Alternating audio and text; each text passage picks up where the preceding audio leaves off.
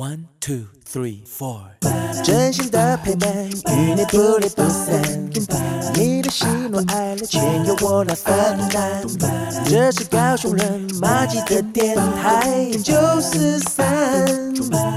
就是三。人生，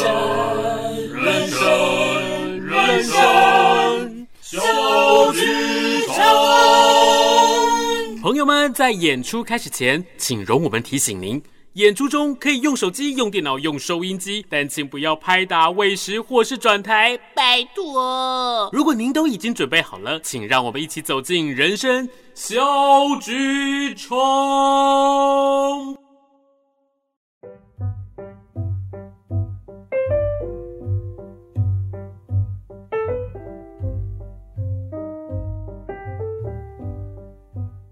Hello，所有的伙伴们，大家好，欢迎来到九四三人生小剧场，我是汉轩，很开心呢，在一个礼拜过后，大家又再次的回到我们的节目当中，一起来听我们说故事喽。今天啊，在人生小剧场里面为大家邀请到的来宾呢。大家可能之前没有听过，但是呢，这次在听完之后，你一定会对他印象深刻，因为他是表演家合作社这两年来一直在合作的编剧以及导演。那么呢，现在我就想要请他来跟大家打个招呼喽。大家好，我是舒静。嗨，舒静你好。其实哦，舒静导演呢，他自己有一个自己团队，这个团队叫做是小导弹。对，那刚刚我们在讨论的时候，他在说，哎，等一下，这个小导弹，呃，淑静，你在这个小导弹里面，你的抬头是 总指挥。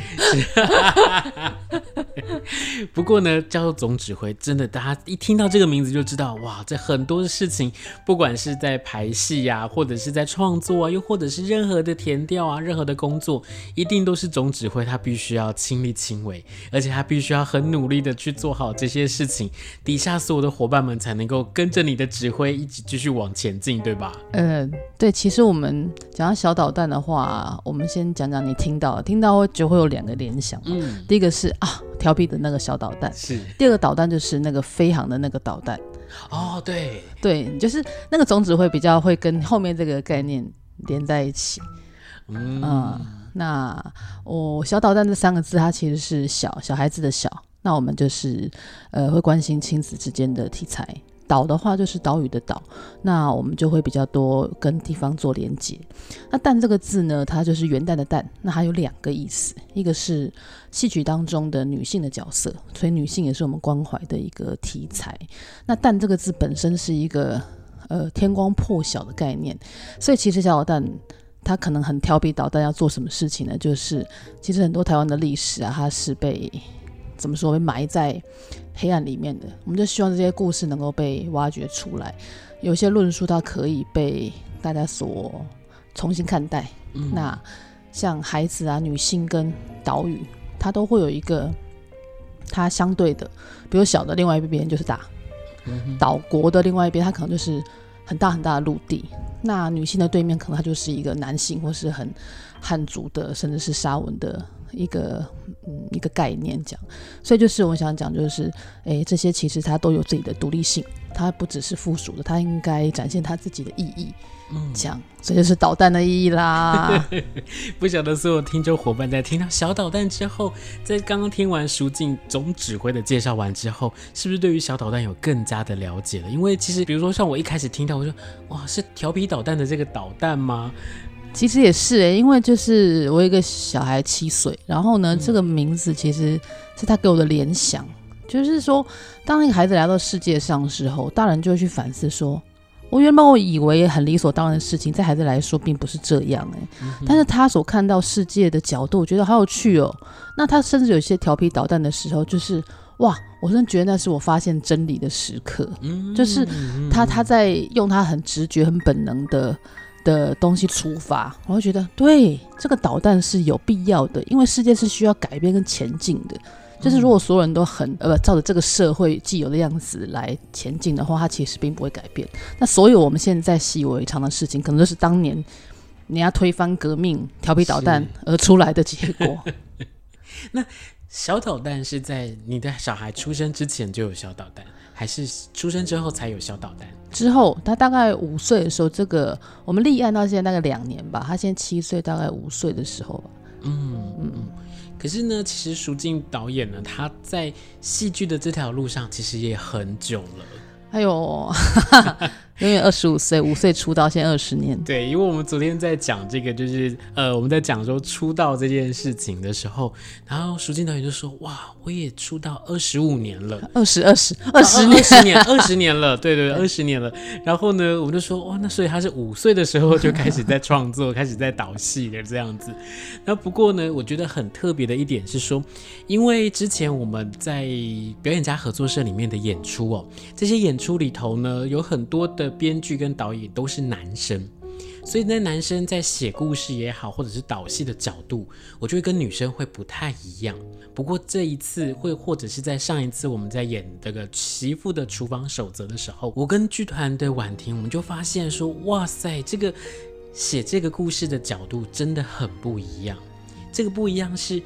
有很多我们不曾发现的故事背后的动机，又或者是说被人家忽略掉的那个视角。其实，在舒静导演的眼光里面，或者是在他的文字里头，很清楚的把它刻画在舞台上面。那让很多很多，其实我觉得，在一般男性的导演或者是编剧的笔下，他可能会被忽略掉的细节，可是他却被看见了。啊，我就边缘人啊，就 以一种边缘的心情来看待很多，哎，他不应该被忽略，但是被忽略的事情。嗯。而且像我知道小导弹，其实在这几年的时间，虽然说才短短的几年，可是做了很多很多不一样的创作。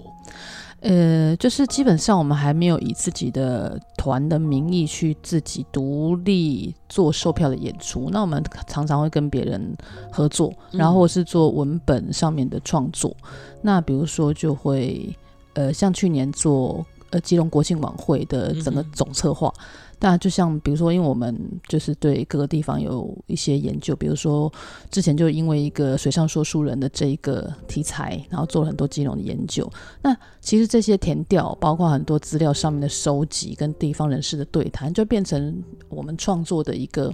很重要的基础。那也是小导弹诶一个特色吧，就是我们会跟很大量的学者，然后跟这些文史的调查做。结合，那希望我们所产出的文本啊，或者是我们的输出是有根据的，而不是一个很天马行空的想象，或者是一个刻板的印象的诠释。这样，嗯，其实不管是填调这件事，填调就已经是一个非常非常重的一个工作，而且在这个重的工作的过程当中，其实我看到的不只是说他们去挖出了这些故事，他们跟这些人一起来生活。这个生活是可能是只是吃个饭，可能是聊个天，又或者是一起去损残罪。可是这个过程当中，你会看到很多很微妙的互动，然后他们从一开始的陌生，然后拉近彼此的距离，到最后他跟你成为了好朋友、好家人。我觉得这也是我在看到淑静导演在做这一项工作的时候，他很用心而且很不一样的地方。因为我觉得去做社区啊，有一个很大的观点是说。嗯，因为台湾一个一直是一个被殖民的地方，我们很容易从中央去看一些偏乡。那其实偏乡它有它的主体性，它也不是偏乡，它是别人的故乡。这是我一个秉持的一个原则。所以就是说，呃，我们去一个外人的角度去跟他们接触的时候，他们才是最了解这个地方的人。那我们要得到他的。认可就是必须要花很多的功夫，而且可能要他们自己来演自己的故事的时候，演完他还觉得对，这就是我们的故事。其实他要有很大的诚意，就很像你一个媳妇嫁进一个家里面的那种那的那个过程，其实很很像这样。可是其实这样做的田调啊，跟社区居民合作，其实我们是很大的受益者。比如说我们跟马祖合作很久嘛。我孩子都在妈祖怀的，我 坐月子的时候，他们送老酒过来。但我现在哦，小孩子上学啊，我们学校连辅导室老师都是马祖乡亲，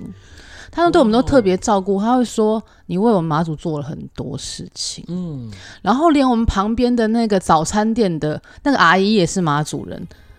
就是。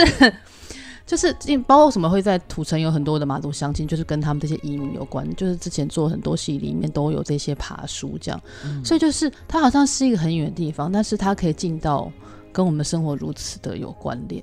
嗯。其实不管是故乡，不管是异乡，到底哪一个地方才是真正自己的家乡？其实有人在的地方，有爱在的地方，它就像是一个真正的家一样。不管你是在客、在主，或者在异乡，在嗯自己的故乡里面，其实透过了这些剧本，又或者是透过了这些田调，我们把它放在故事里面的时候，我们可能没有要告诉大家说啊平权呐、又或者是告诉大家什么样一个宣导的理念，可是我们让大家看见的是。真正去尊重我们生活当中的每一个人，然后每一个人在每一个不同的空间里面，他得到他自己的尊重之外，他更爱起了这身边所有的人事物。我相信也透过这样的一个互动，可以让我们的生活啊，又或者是让我们的故事，可以有更多更不一样的层面，让大家在看完之后值得去思考这件事情。那么呢，在上一段的访问里面，我们开始了解到小岛丹还有淑静导演呢，他在他的创作里面，他在他的故事里面，其实有很多的面向值得跟大家去分享。所以呢，也在今年，我们非常非常开心的是，可以跟淑静导演再一次的来合作。那这次的合作呢，也是春天艺术节的小剧场的作品。真的觉得很开心，也很幸运。一个是我们入选了，另外一个是我们可以再一次的在舞台上面，我们一起来合作，一起努力的把这些故事说出来，然后让大家去看见。所以呢，就在这聊的过程当中，聊着聊着，然后过了一段时间之后，其实也没有多久，大概就是一个礼拜的时间吧。淑静导演就把那个。剧本的大纲想好了，而且呢，他也把名字想好了。这个名字就叫做是《昭君与昭帝》。大概我听他清楚不？就是《昭君与昭帝》。那为什么会取这个名字？我想要请舒静导演来跟大家分享一下，好不好？好，这个故事有点近又有点远。就是王昭君其实是一个离我们很遥远的一个。一个汉朝的美女嘛，那她因为和亲的关系呢，她就嫁到了到匈奴那里去。可是就是那她干嘛呢？她有没有自己的自我意识呢？她是自己想要做这件事情的嘛？她很漂亮没有错，可是在某种角度来说，她是不是一种工具人？嗯、那招娣这名字更不用讲，就是她没有主体性。那名字取来就是说，哦，我想招一个弟弟。那就是这两个名字其实是对女性来说很标签的一种。看法，那呃，但是标签底下到底是一个什么样子的人？有没有真的有人去在意？那我觉得爱情这件事情听起来好像就是呃，好像是呃男欢女爱，你你情我愿。可是我觉得爱情有个本质是说，到底真正你能不能被看见？嗯，那我觉得它是一个前提。如果我们在爱情当中嘛，要高富帅、白富美，可是它还是是一个外在的东西。那如果他需求建立在这件事情上面的话，其实你真实的自己可能是很难被满足到的。嗯。那我觉得这次的三段式爱情故事里面有一段其实非常的关键，它的起源其实就是我们的问题。那我跟他都是已婚妇女啊，他就问一件事情说啊，那到底结好像爱情是属于一个未婚人士才会去考虑的事情啊？那已婚有家庭有小孩的人。他考不考虑爱情呢？爱情对他来说又算是什么呢？这样，所以就是有了这三段的故事。可是为什么会有“昭君”这个词呢？是因为我们小岛丹有个顾问，嗯，他是一个军事跟国际关系的专家，叫张国成老师。哦，对。然后呢，他第一次看到我的时候，他讲了一段话，他就说：“丰容尽世，光明汉宫。”那这句话是什么意思？它来自《后汉书》，他是汉元帝，也就是王昭君的，哎，原本嫁的那个皇帝，但后来因为他是都没有受宠，所以呢就被流放去边疆了。但是汉元帝在他就是抱着琵琶准备要出塞的时候，看见他，想说为什么这个人这么漂亮，但是我却不晓得有这个人，然后他现在就要去西域了。结果是那老师看到我说，他第一句跟我讲了这段话，我心里想说，我怎么会给你王昭君的联想？因为我觉得很跳痛的。你那天是抱着什么乐器？我没有抱着什么东西。对，然后呢，他就跳出了这个，我觉得很很很遥远的名词，但是其实你想想哦，这个女性在当年她其实是军事的作用，哎，嗯，对，然后她倾国倾城，但是其实她在保卫家园，就是说她给了我一个女性形象，她虽然是标签，但是她又蛮有趣的一个探讨。但是在戏里面的话，我们没有讨论就是来个是中国女子或干嘛，但是就是她所谓外嫁翻帮这件事情，我们做了一个转化。那说，那越南女子到台湾来啊，对她来说是不是嫁给番邦呢？她是不是去了一个她不熟悉的地方？她她要决定她到底要不要做这件事情，嗯、然后做了一个这样子的转移，这样。嗯，其实就像是我们昨天晚上我们在排练的时候，有一句话是大家我们所有的演员会同时间讲出这句话，我就站在这里，却没有人看见真正的我。这句话在说出来的时候说的很容易，可是其实，在所有的表演者，又或者是真实生活当中的这个人物，他说出这段话的时候，他心里面到底在想些什么？又或者是在真实的生活当中，他到底有多想要别人看见真正的他？我觉得那个关心、那个举动，又或者是我们在这个故事提到的这个爱，它真的不只是两个人之间的这个爱情而已，它包含了有一个家庭，它包含了国籍，它包含了社区，它包含了很多不同的文化。所以在这个故事里面，真的是虽然只有三段的爱情故事，可是它那个错综复杂，又或者是曲折离奇，又或者是说我们在整个演出的过程当中，我们其实中间我们大家辩论了很多次。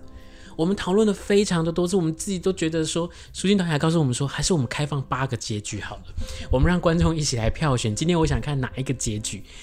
真的就是在生活当中，不同的世代、不同的族群、不同的人，在面对爱情这件事情的时候，真的有很多很多不同的想法。那也包含刚刚舒静导演说，他还有婉婷，他们结了婚之后，有了家庭之后，对于爱情的看法是不是又更加的不一样了？所以其实也是透过了这个戏，不管是在排练、看到剧本，又或者实际在呈现的时候，我其实自己也看到了很多生活当中不同的层面。比方说自己是一个爸爸，自己是一个老公，自己是一个剧团的伙伴，那我们怎么来分配生活当中这些不同的时间？又或者是我怎么去真正的去关心、去看到在伙伴里面？他们可能有人受伤了，可能有人有不同的情绪了。那我怎么去看见？然后我们怎么透过这些故事，其实不只是让大家看得很开心、很感动，他更疗愈了自己，疗愈了所有在剧团里面或者是一起参与的伙伴。我觉得那是一个很开心而且很感动，但是这整个过程。纵使再累再辛苦，都是一种被疗愈的过程。对，因为这三段式故事，它包含了可能十七八岁在寻找自我的未婚男女，他可能还没有要走进婚姻，但是他到底是谁？他可能是他很看重的事情。那里面也有呃未婚的越南女子，跟已经离婚带着小孩的单亲中年爸爸，是不是他可以？寻找人生的第二春，那也有已经已婚的太太，每天任劳任怨，然后有一天她说我要离家出走，因为她找不到自己存在的价值。所以里面刚刚讲汉轩讲很多辩论，就是已婚的 已婚派，未婚未婚派，到底那个人要不要嫁？他到底要不要答应这个求婚？吵成一团。但是我觉得这是一个很好的现象，是说你会知道说哇，现在不同的年纪，在不同的。呃，位置跟不同背景的人，他对爱情的想象是什么？对婚姻的恐惧是怎么产生的？所以，我们的确想过这个结局要就是有很多的选项，但是我们还是先选择了一种在折中之下顾全了各方意见的一种可能性。这样，但是呢，后面八种结局其实。有可能看剧团怎么样提供给观众，你可以带自己喜欢的结局回去，因为感情这种东西，这种价值观其实很难被说服的，因为每个人他有他自己成长的背景，所以呢，我们也不强求观众一定要喜欢我们的结局，但是希望可以给大家一个就是，呃，看看自己的呃机会，就是若是你，你会怎么决定？是，那么呢，其实，在我们的节目当中啊，我们跟大家开玩笑说，我们就内举不避亲，所以下一次我会再邀请这个剧组里面的演员们，我们一起来分享这些故事，然后让大家来看看我们到底吵得多厉害啊！不是，我们到底有多么的激烈去辩证这件事情？因为真的是每一个人在看到故事的时候，这些观点都不一样。那当然，我们不会在故事当中，在演出的过程当中告诉大家说，你一定要这么做，你一定要嫁给他，你一定要选择你。别人给你的这条路，你应该有更多更多不同的想象，不同的方向去面对它。所以在这个排练的过程当中，其实每一次的排练，我们每个人在排完之后都会觉得，嗯，我好像需要稍微静一下，或者稍微想一下，在这个故事里面的这个角色跟自己生活当中的所经历的爱情、亲情、友情，是不是诶真的有那么一点点的碰触到？又或者是很多人在听到我们在讲这个故事的时候，会说，哎呦。啊，你是不是在抄我们家的故事？你是不是在写我的故事？哈，可是呢，真的就是很多很多人的故事，它就跟台上的故事这么样的接近，而且在这个接近的过程当中，你会发现，哇，原来透过了看戏这件事情，你会有更多不同的想法。那也透过了这个戏，真的就像是淑静导演说的，你可以带着各种不同你想象的结局，你想要的结局，把它带回去。我觉得这就是昭君招娣，他真的很有魅力的地方，这也是淑静导演他真的很厉害的地方，因为他每一次都可以让这个我们原本想到可能只是一个点的东西，变成了一条线，变成一个更广的面，然后让大家在这个故事里面可以清楚的去看见。那我想要再问一下蜀静导演是。当初在创作这个故事的时候，因为，呃，我们在排练的过程，我们很常听到你在做填调的这个事情，然后呢，包含像是这个故事里面有好多的背景，或者是很多的人物，这些原型的人物都真的生活在你的生活的环境里面，对不对？对，因为我每次可能礼拜二三下来排练，回到。家隔天早上醒来，礼拜四一下楼，我就看到我的故事里的场景跟人物。因为呢，这条街上呢，我最常去的三家店，第一个就是机车行，它就在我们家楼下。然后呢，往左走呢，就会看到那个卖越南早餐的一对姐妹，对面呢就是便利商店。那这三个其实就是我们戏里面最主要的三个场景跟他们人物的的落点，这样。所以就是。我我住在一个非常平凡的一个工业区里面的社区，然后身边有非常非常多的新住民的朋友一起生活在同一条街上。我们这条街上就是它就是有泰国店、印尼店、越南店，然后。只要是到了假日的时候，你就看到很多呃泰国朋友抱着吉他在唱歌，然后呢菲律宾的朋友呢就会在公园里面唱圣诗，嗯、然后呢越南朋友就会窝在越南店里面就聊天打小牌这样。那我会觉得这是一个很丰富、很多元的一个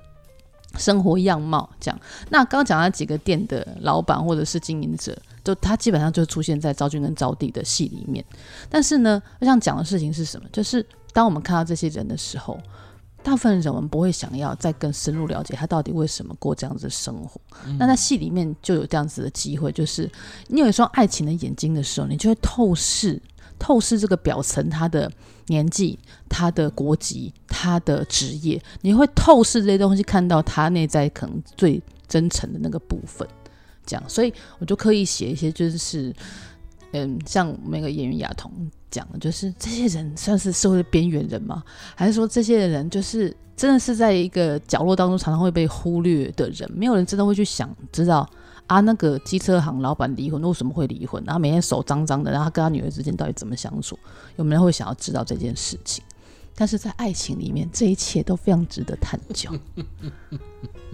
所以呢，在这个故事里面，真的大家不只是可以。看到了爱情，你更可以透过了爱情去看到很多很多，在你生活当中，你可能会跟他擦肩而过，又或者是你们会同时间出现在这个早餐店里面，出现在这个超商里面。你有想过这个人他的背景是什么吗？或者是他的故事有多么的特别吗？那很多的时候，我们其实在生活当中就是这么样的忙碌，直走，然后右转，左转，你从来不会看一下转弯的时候，这路边的这些风景、这些人，或是仔细的去聆听这些来自不同国籍的人，他们的声音是什么？他们的故事是什么？那真的是想要透过了表演家合作社，透过了小导弹的赎金导演，我们一起来合作，我们让更多在生活当中的故事可以清楚的在舞台上面，透过了演出，让大家再一次去感受这些被你遗失的、被你遗忘掉的那些片刻的美好。那么呢，刚刚在聊了这么多舒静导演的创作，又或者是《昭君与招娣》这个戏，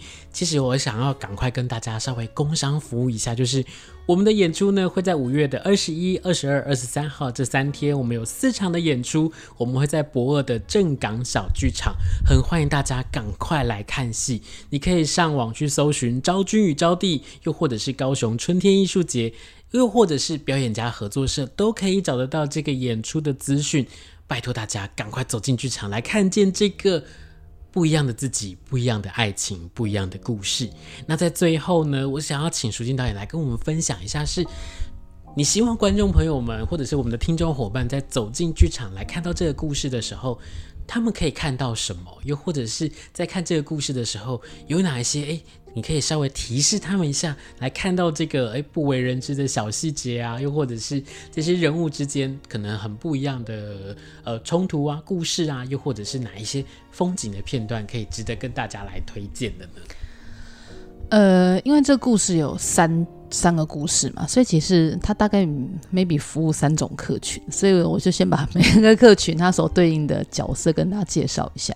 就是呃。汉宣演的这一组，辛哲跟他的太太招娣呢，他们是一对已婚夫妻，然后呢，呃，家庭也很健全，有一个孩子，孩子很聪明可爱，然后呃，两个的先生跟太太都有在上班，看起来一切都非常的没有问题。先生呢，就是一个好好先生，然后不抽烟不喝酒不应酬，那这个家庭还会有什么问题呢？有，这问题就出现在看起来一切都很好的下面。好，所以如果你是这一类的观众，好，欢迎你走进剧场。好，第二类。呃，就是昭君呢，跟俊杰，俊杰是一个呃呃离了婚的呃单身的一个中年爸爸，然后有一个很叛逆的女儿叫阿 K 鲁，然后女儿十七岁，然后想要刺青，然后跟爸爸讲话有很多大小声这样。那里面就存在一件事情是说，这个爸爸他今天看到这个越南的新移民来到这个社区的时候，他。对他自己产生了变化，他觉得自己好像没有想象中这么糟，他觉得他好像是可以去帮助别人跟付出爱。这个女性让他开始重新觉得自己好像可以做点什么，因为他身上贴的这个失败者标签已经非常非常多年了。那对他来说，这个爱情可能是一个翻转自己形象、证明自己还有能力、还有价值的。一个行动，那他的对面的这个对手也是一个背负着重大的贷款，然后每就是要赚钱养家，每天只能埋首在工作当中的这个女孩，她有没有追求自己幸福的权利？她可不可以为自己去考虑自己能不能去有一段婚姻，而不是只是一个帮家里面赚钱还钱的一个工具？那第三段呢，比较特别，就是这个阿基鲁，他呢有一个对象就是准。那这个准呢，他其实是一个网络上的呃非常有名的写作的红人，他写了很多很多的金句，像刚刚汉轩念的那一句，我就站在这里，但是没有人可以看见真正的我。他对社会，他对这个长辈的世界有非常多的批判，他有很多自己关于自我的认知。但是呢，当他有一天他们相遇的时候，就发现。这个男的并完全不如阿基鲁的想象，是一个怎么风姿绰约，然后潇洒的人，完全的都不是。那甚至对方也不是一个可以让他恋爱的对象。那他们发生了什么事情？他们在 cosplay 的展场，他们穿着完全不同的服装，他们在一套一套的服装当中，到底哪个才是真正的他？然后看起来很叛逆的外表，全身都是刺青的女孩，但原来他的心里面住的的，原来是一个。他觉得当年被遗留下来的破布娃娃，就是，诶、看起来好像最年轻，但他们却有最多的心事。所以你说的是第三类的人，也欢迎你走进剧场。真的，呃，很推荐大家一起来看这个戏，因为呢，这个故事真的真的非常的精彩，而且在看完之后，我们在排练的过程排了这么久，我们都会每一次都会看到一些新的东西，然后每一次都会觉得哇，每次看完排完，自己的心里面都会非常的激动。那更何况是所有的观众伙伴们在走进剧场看这个演出的时候，一定会更有感触。那最后呢，舒静导演还有没有什么话想要对我们的听众伙伴来说的呢？